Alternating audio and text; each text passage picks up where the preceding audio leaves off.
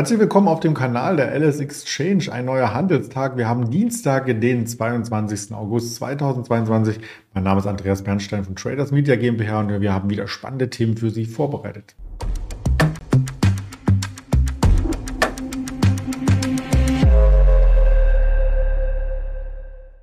Und natürlich auch mit einer entsprechenden Präsentation. Da sieht man schon zum Turnaround Tuesday. Vielleicht kommt der Daniel Sauerns hinzu, den ich gleich reinhole. Zuvor der Risikohinweis. Wir reden nur über unsere persönlichen Erfahrungen und Meinungen und stellen objektiv die Chartbilder dar. Also das Ganze ist keine Handelsempfehlung oder Anlageberatung. Und da ist auch schon der Daniel. Guten Morgen. Schönen guten Morgen. Ja, wir haben heute Morgen noch einmal tiefere Kurse gesehen. In der Vorbörse ging es schon bis rund 13.100 nach unten. Und damit setzt sich ja der Trend fort, den wir seit Mittwoch ziemlich brutal, muss man sagen, im Markt sehen. Ja, wir sehen ihn seit Mittwoch und wenn man mal eine Woche zurückguckt, äh, für das Gewesene gibt der Kaufmann eigentlich nichts an der Börse, aber es ist wichtig, weil letzte Woche Dienstag an gleicher Stelle haben wir beide ja erörtert, dass die Untergrenze der Volatilität der letzten Monate erreicht war. Und ähm, wiederum einen Tag vorher, letzte Woche Montag, gab es ja desaströse Zahlen aus den USA wirtschaftlicherseits. Und man sieht, wie Börse manchmal tickt. Montag und Dienstag hat das noch niemanden interessiert und die Märkte waren völlig entspannt und man musste sich fast schon, je nachdem wie, wie man positioniert war, natürlich Sorgen machen, dass der S&P 500 die 4400 nehmen würde. Und dann am Mittwoch Bullard von der Notenbank äh, hatte gesprochen und klar gemacht, dass die Zinswende weitaus später stattfindet. Der Anleihemarkt war dem Aktienmarkt davongelaufen, ähm, die zehnjährigen US-Bonds wieder Richtung drei Prozent und auf einmal, auf einmal merkt der Aktienmarkt, obala, äh, das ist doch ein bisschen zu viel des Guten. Und jetzt finde ich es ganz amüsant. Gestern und auch heute früh schon lese ich beim DAX jetzt, welche Probleme denn angeblich da sind. Und äh, ganz ehrlich, die, genau die Probleme, die heute beschrieben werden, waren letzte Woche Montag genau so da. Es hat sich fundamental nichts, 0, nada gar nichts verändert. Aber Kurse machen Nachrichten und saugen dann die schlechten Nachrichten äh, hervor. Und deswegen steht der DAX statt fast bei 14.000 vor acht Tagen, eher bei 13.000. Da hat heute früh nur noch ein Hunderter gefehlt.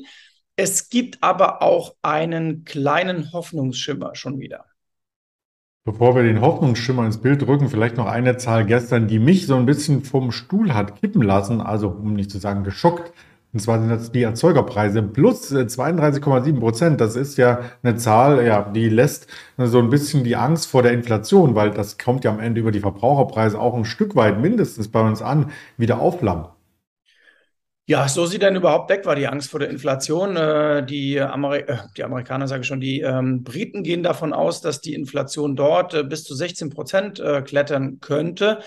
Ähm, wir haben ja viel über Peak Inflation in den USA gesprochen in den letzten Wochen. Da sieht es in den Daten ein wenig so aus. Äh, wobei man sagen muss, heute Morgen schon wieder eine Nachricht, äh, die nicht so ganz gefallen könnte. Die Saudis wollen die Ölförderung etwas zusammenkürzen, weil ihnen offenbar der Ölpreis ein wenig äh, zu weit zurück, äh, zurückkommt. Äh, mal kurze Erinnerung, vor drei, vier Monaten war die Diskussion auf 140 bis 160 Dollar. Da haben ja auch viele sogenannte Analysten von Investmentbanken äh, ihre Kursziele rausgehalten. Jetzt sind wir in den Terminmärkten, wenn man ein Jahr nach vorne guckt oder neun Monate reichen da schon, eher so bei 85 US-Dollar. Also das ist ein bisschen mehr als die Hälfte dieses avisierten Ziels mancher Analysten. Und äh, das reicht den Arabern offenbar nicht und deswegen eben die Gedanken darüber nicht auszuweiten, sondern zu kürzen. Und äh, ja, das zusammen in Europa mit der Energieversorgung und in Deutschland Spezialfall mit dem Auslauf der Hilfen für den Nahverkehr Ende August und für auch ähm, den Sprit an der Tankstelle bei Diesel und bei Benzin. Da ist es ja nächste Woche soweit. Könnte das nochmal für einen kleinen Schub sorgen. Und die Konklusion ist klar, Druck auf die EZB und äh, bei der Fed gilt, dass der Druck noch länger anhält. Da geht es eher darum, was wird beim Jackson Hole Meeting rauskommen.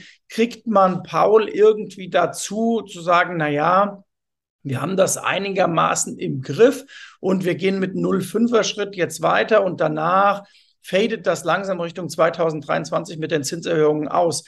Ich glaube, dass es für so eine Aussage vielleicht ein Tacken zu früh ist und äh, so eine Aussage würde ja auch den Aktienmarkt stützen. Aber warum sollte Paul das tun? Äh, der Aktienmarkt liegt nicht komplett am Boden in den USA. Im Gegenteil, diese Sommerrallye hat dafür gesorgt, dass per Saldo das Jahr 2022 beim S&P 500 kein gutes ist, äh, ohne Zweifel nicht, aber es ist jetzt auch keine, keine Katastrophe wie 2829 oder wie das Jahr 2000. Also das ist eine normale Korrektur, wenn man das, sich das anguckt. 4,6 auf 4,2, äh, so viel ist es ja jetzt per Saldo von Januar bis jetzt. Naja, also Drama sieht anders aus. Ja, bis jetzt. Das Jahr ist noch nicht zu Ende. Kann ja noch was kommen. Und da du schon äh, die Energiedinge äh, angesprochen hast, äh, wollen wir gleich mal auf Nord Stream 1 nochmal kurz zu sprechen kommen, denn da wird schon wieder was gewartet und das könnte für BASF bitter werden. Ja, genau. Es wird was gewartet und die Leute müssen wieder warten, um mal ein ganz schlimmes Wortspiel zu bemühen. Denn dann geht es vermutlich drei Tage wieder darum, ah, wird Putin wirklich wieder anschalten? Ähm, das ist dieses äh, nervige äh, Spielchen, das da getrieben wird. Äh, da ist natürlich auch viel Spieltheorie mit drin, wie die Russen das äh, handhaben. Und ähm, dass die BASF das besonders trifft, ist klar. Die BASF ist natürlich auch unter vielen Gesichtspunkten unter Druck. Das ist ein Zykliker, den trifft es im Moment ohnehin. Dann hast du das Energiethema. Da kommt eigentlich alles zusammen. Dann war der Rhein noch mehr oder weniger trocken gelaufen. Das ist natürlich auch blöd, wenn ich in Ludwigshafen bin. Also die BASF hatte schon mal ein besseres Umfeld, aber auch das äh, Teil 1 meines Hoffnungsprogramms für den heutigen möglichen Turnaround Tuesday.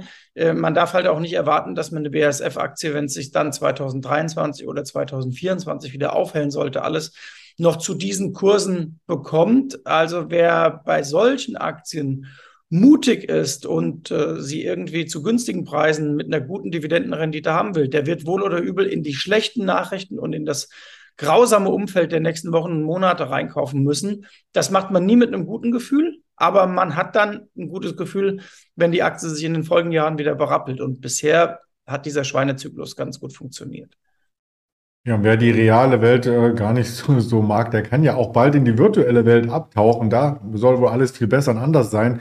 Für das Avatar von Mark Zuckerberg auf der Meta-Plattform, also Metaverse, ähm, hat es vier Wochen gebraucht. Also da hat er noch mal ein bisschen nachfallen müssen. Und so sieht's jetzt aus. Ganz exklusiv wollen wir das mal hier mitbringen.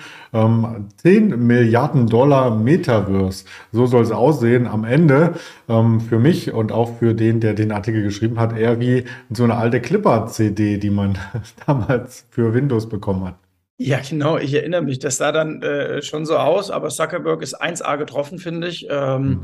Auch den äh, Eiffelturm haben sie super reingestellt. Also es ist ja nahezu ein, ein Kunstwerk, viel mehr Kunstwerk als die Aktie, die nämlich äh, jetzt das gleiche Problem kriegt, was ich letzte Woche auch, äh, wir können ja ruhig mal auch ein bisschen Quervergleich machen, zu letzten Dienstag auch angesprochen hatte, zu Amazon und zu Microsoft. Äh, Anlauf auf die Zwischenhochs des Frühjahrs, beziehungsweise ähm, Ende der Zwischenerholung. Ich hatte ja letzte Woche gesagt, viele Aktien haben sich deutlich berappelt. Äh, das war bei Microsoft und bei Amazon so. Und wenn man sich jetzt hier mal die Meta anguckt, dann sieht man, die haben einen riesenweiten Weg bis zu ihrem Gap, das sie gerissen haben. Aber wenn man mal mit der Lupe in den Chart reinguckt, dann sieht man, die hatte ab dem Verlaufstiefs des Spätfrühjahrs oder Frühsommers, je nachdem, wie man sieht, äh, sich berappelt, eine Bodenbildung ähm, vollzogen. Und jetzt ist aber Teil 1 wieder vorüber. Also auch dort ist die Erholung passé. Und damit ist Meta übrigens im, in absoluter Begleitung der anderen äh, Technologieaktien gar nicht mal nur erste Reihe, sondern auch noch zweite Reihe. Gestern Abend kam ja auch Zoom mit Zahlen ähm, und vor allem der Ausblick sieht da sehr, sehr mau aus und deswegen auch dort Zwischenerholung beendet. Ja, du hast die sogar parat. Sehr schön. Das haben wir gar nicht vorbereitet. Ähm, und äh, aber du bist vorbereitet. Und äh, da sieht man, äh, für die Text ist es eben schwieriger und da schließt sich wieder der Kreis. Ursächlich war der Sprung der Zinsen in den USA, denn dann bist du natürlich als Unternehmen, das äh, Geld braucht, immer in der äh, im Nachteil. Übrigens, ich muss noch zwischenschieben, das hast du so ein bisschen übersprungen. Mein Hoffnungsschimmer Nummer eins, den haben wir übergangen. Das war die Volatilität, die ja eigentlich bei uns am Anfang kommt. Ähm, Gesehen haben wir das. Ja, ich habe es ja nicht vergessen. Und da sieht man schon, wieder Rückblick zum letzten Dienstag. Guck mal, wunderbar. Die 22, das ist das Tief der letzten sechs Monate passgenau angelaufen und der Hoffnungsschimmer ist jetzt, wir sind schon wieder bei 30 und äh, auch da sieht man, das ist nicht mehr allzu weit zu den Hochpunkten der letzten Monate. Also das geht ja ziemlich schnell beim VDAX Und äh, als antizyklischer Investor muss man da sagen, oder Trader vielmehr, ähm, dass das dann schon wieder verlockend ist, jetzt bei 13.100 oder vielleicht im Test der 13.000 mal wieder eine Long-Position auf den DAX einzugehen, mit Ziel mal 200, 250 Punkte Zwischenerholung mitzunehmen.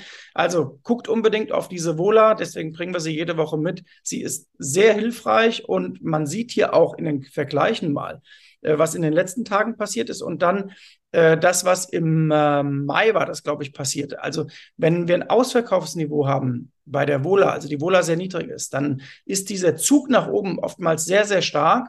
Und äh, im DAX darf man auch nicht vergessen, innerhalb von acht Tagen waren ja jetzt knapp 900 Punkte dann verloren gegangen. Wir waren knapp bei 14.000 und heute Morgen 13.1. Also 900 Punkte in die Binsen und das ist diese, äh, dieser Zug, der da öfter fährt, 2022, immer diese 800 bis 1000 Punkte. Moves im DAX haben wir schon öfter gesehen, war wieder der Fall. Genau, was braucht man zu dem Ganzen? Jetzt sind wir wieder ein bisschen abgekommen. Wir waren so schön bei der Technik.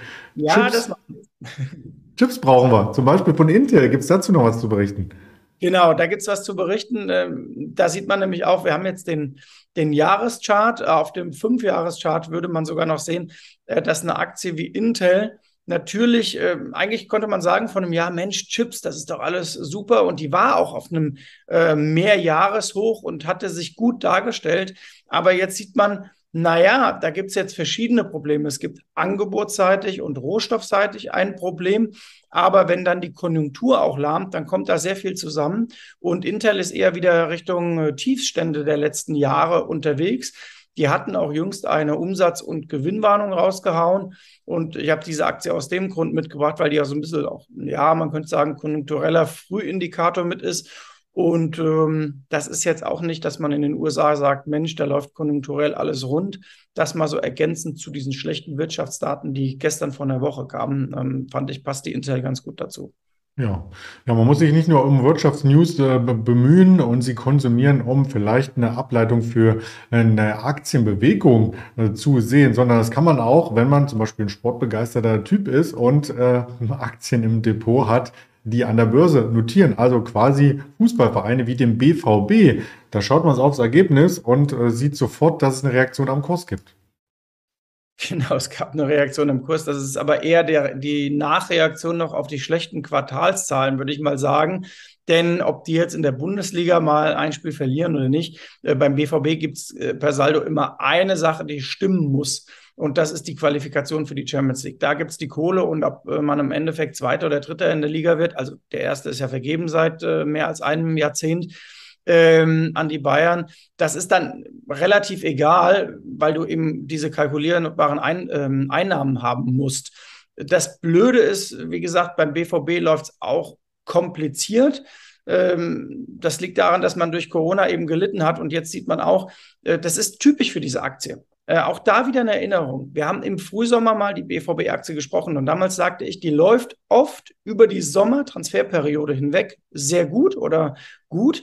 Warum? Weil Fantasie für die neue Saison kommt, man hofft auf einen tollen Saisonstart und malt sich alles Mögliche aus und dann mit Lauf der Saison kommt irgendwann eine gewisse Ernüchterung rein und das Ganze wurde jetzt eben durch die mauen Quartalszahlen flankiert und deswegen heißt es beim BVB wieder, es geht nach Süden und äh, zuletzt gab es auch noch einen kleinen Extraschub an dem Tag, als dieses wirre Gerücht mit CR7, mit Cristiano Ronaldo äh, dazu kam, bei dem man ja nicht weiß, wo er denn jetzt landen wird. Ähm, Erik Ten Hag hat ja gestern Klopp geschlagen mit Menu 2-1 und da hat Ronaldo auch keine überragende Rolle gespielt, weil er nämlich nicht von Anfang an spielte.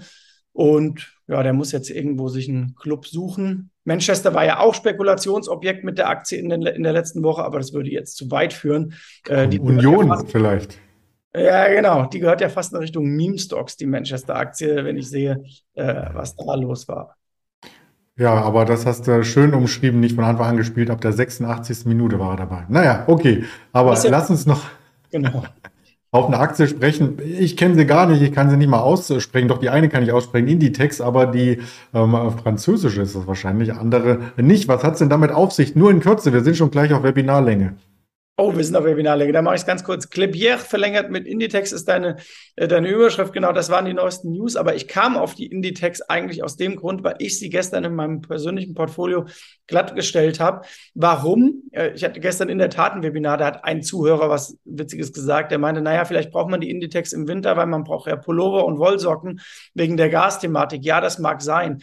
Aber jetzt mache ich mal einen richtigen Zirkelschluss. Wenn ich mir die Erzeugerpreise, die du am Anfang unserer Schalte ähm, gezeigt hast, wenn ich mir die in Erinnerung rufe und dann überlege, was mit dem Konsum in Europa und in Deutschland passiert, dann dürfte die Neigung über die Wintermonate und in den nächsten Quartalen bei Inditex in die Läden zu laufen, wie zum Beispiel bei Sarah, relativ gedämpft sein und auch bei Zalando das ein oder andere überflüssige Stück zu kaufen, auch gedämpft sein. Und deswegen habe ich die Inditex mitgebracht unter der Rubrik lieber mal Acht geben bei solchen Titeln, denn das ist ja ja, man kann sagen Überflusskonsum, aber vor allen Dingen nicht essentieller Konsum, neue Klamotten. Und wenn du überlegst, gehe ich in den Edeka oder in den Rewe oder kaufe ich äh, den neuen Hoodie, möglicherweise führt der Weg dann eher in Edeka oder Rewe in den nächsten Monaten. Also bei solchen Aktien Obacht.